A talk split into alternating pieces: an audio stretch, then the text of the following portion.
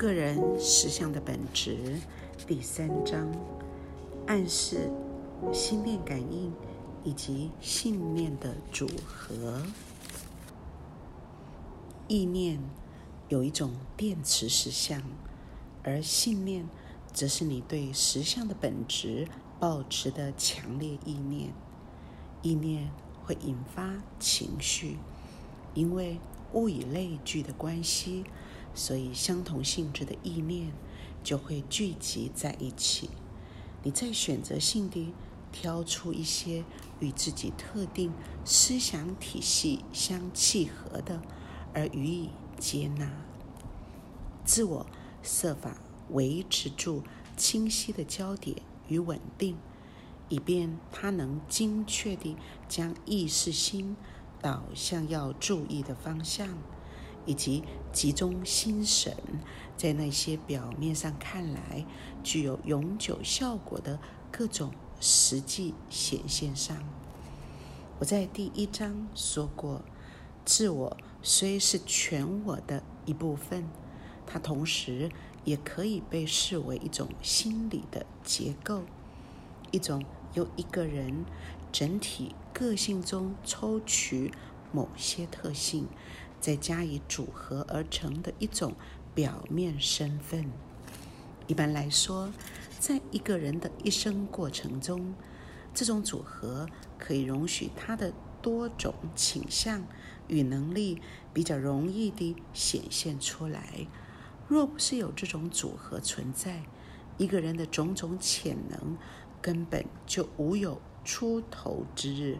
如果情形不是这样，举例来说，你终其一生兴趣都不会改变，那么这个看起来好像永远不会有所改变的自我，实际上却片刻不停地在变。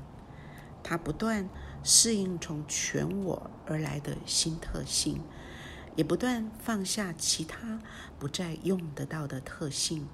若非如此，他根本就无法对一个人在整体个性上不停起落的各种需求与渴望有所反应。自我与我的其他部分有着如此紧密的关联，基本上他不会有孤独或疏离的感觉。相反的，他一直在骄傲地扮演意识心焦点的引导者。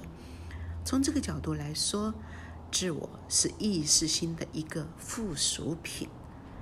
基本上，自我很明白自己的性质与来由，它也是一个人心智中对外的那个部分。它会不停地向外看，然后以当时组成自己的各种特性为基准，来检视他在物质实相中之所见。他也能根据对自己抱持的各种意念而下判断。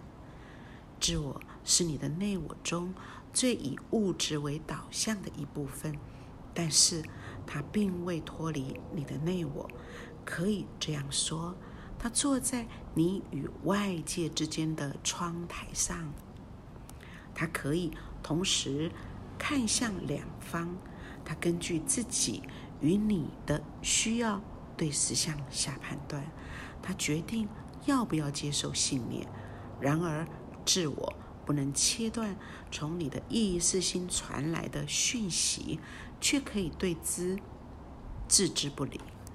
置之不理，并不表示这些讯息就无法为你获知，他们只不过被束诸高阁而已，既没有被消化吸收。也没有被纳入你今天专注于其上的信念体系中。但是，如果你有心去找，它就在那儿。它并没有消失于无形。你也不必一定要知道自己要找什么才能找得到它，因为若真是非如此不可的话，你能找到它的机会就几乎等于零。你需要做的只是下决心去检查意识心的内容，明白它的确有你忽略的保障。另外一个办法是透过检查而认识到你在外遭遇到的实质效果，其实是以资料的方式存在于你的意识心，而先前似乎得不到的资料将变得十分明显。要知道，那些引起你困难的、似乎看不见的意念，其实具有十分明显可见的实质效果，而这些又将自动地把你带到最初信念或意念长生之处的意识领域里。再说一次，如果你对自己在想什么变得很能觉察的话，这些思想的本身。就会给你线索，因为他们清楚地说出你的信念。例如，你老是钱不够用，而你检查自己的思想，也许会发现自己经常这样的想：我永远付不起这笔账，我从来与好运无缘，我永远是个穷鬼。或许。你会发现自己在嫉妒那一些比你富有的人，甚而更贬低金钱的价值，告诉自己有钱人并不快乐，至少他们精神上很贫乏。当你发现自己有这种想法的时候，可能愤愤不平地说：“可是这些全是真的呀！我的确穷，真的付不起账，或诸如此类的。”你明白吗？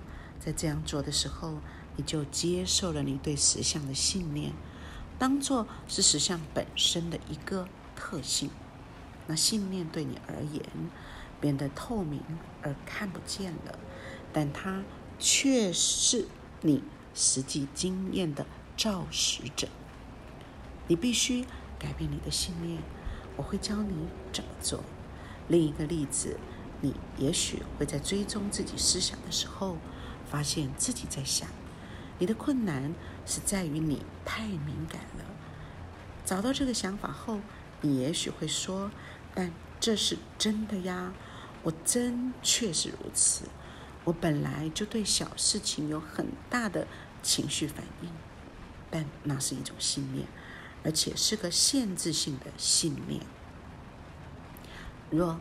你更深地去追下去，可能发现自己在想：我这么多愁善感，其实还蛮不错的。它使我卓尔不群，或这个世界配不上我。这些也一样都是限制性的信念，他们会扭曲真正的实相，你自己真正的实相。